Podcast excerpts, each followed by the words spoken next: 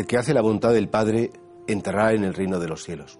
Claro, Jesús insiste mucho en que no todo lo que el que dice Señor, Señor y reza mucho y es muy piadoso, eso es necesario, claro que sí, Jesús no, no, no ataca a los que rezan, todo lo contrario, Jesús insistía mucho, rezad, eh, eh, no os canséis de rezar y de hecho en Getsemaní le pide a los apóstoles, oye, acompañarme en la oración, sí, pero no solamente rezar, porque la oración es el comienzo, la oración es el espacio donde encontramos fuerzas, es como esa, esa batería que tenemos que cargar para que el móvil funcione, pues, pues la oración es el espacio donde cargamos la batería del alma.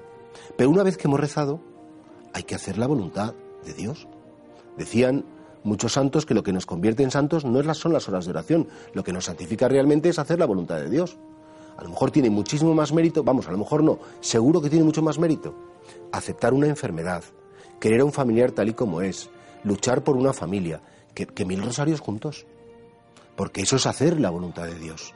Lo que nos santifica, lo que nos identifica con Él es querer su voluntad, no rebelarnos contra ella, no vivir en la queja, no decirle a Dios lo que tiene que hacer, no ponernos en su lugar.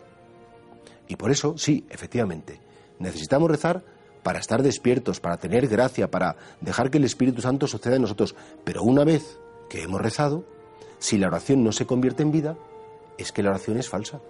Es que la oración pues, pues, estaba así, muy fervorosa, muy bonita, y yo, de hecho, me supongo que nos pasará a todos, conocemos gente muy piadosa, que, va mucho a misa y que reza todo, pero que luego tiene un veneno y, critica y ataca y tiene una ira contenida y le encanta hablar mal de todo el mundo.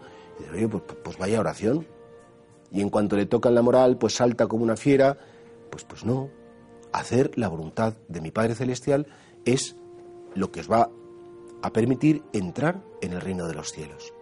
Y por eso, claro, para hacer la voluntad de Dios, primero efectivamente hay que conocerla. Señor, ¿qué quieres de mí? ¿Qué quieres de mí? Y traducido un escalón más, digamos, sería ¿y qué quieren los demás de mí? En el sentido, ¿qué puedo ofrecer a los demás que necesiten de mí? ¿Qué tienen derecho a recibir de mí los demás? Porque eso es lo que más gloria puede dar a Dios, que cuides de los tuyos, que los quieras, que los atiendas, que, que los perdones, que los comprendas, que los apoyes. Y por eso, qué importante, Señor, quiero conocer tu voluntad y quiero hacer tu voluntad. Y para eso, Señor, tu gracia, sí, la oración, lo que quieras, pero no solo Señor, Señor. El que hace la voluntad de mi Padre que está en el cielo, ese, solo ese, podrá entrar en el reino de Dios.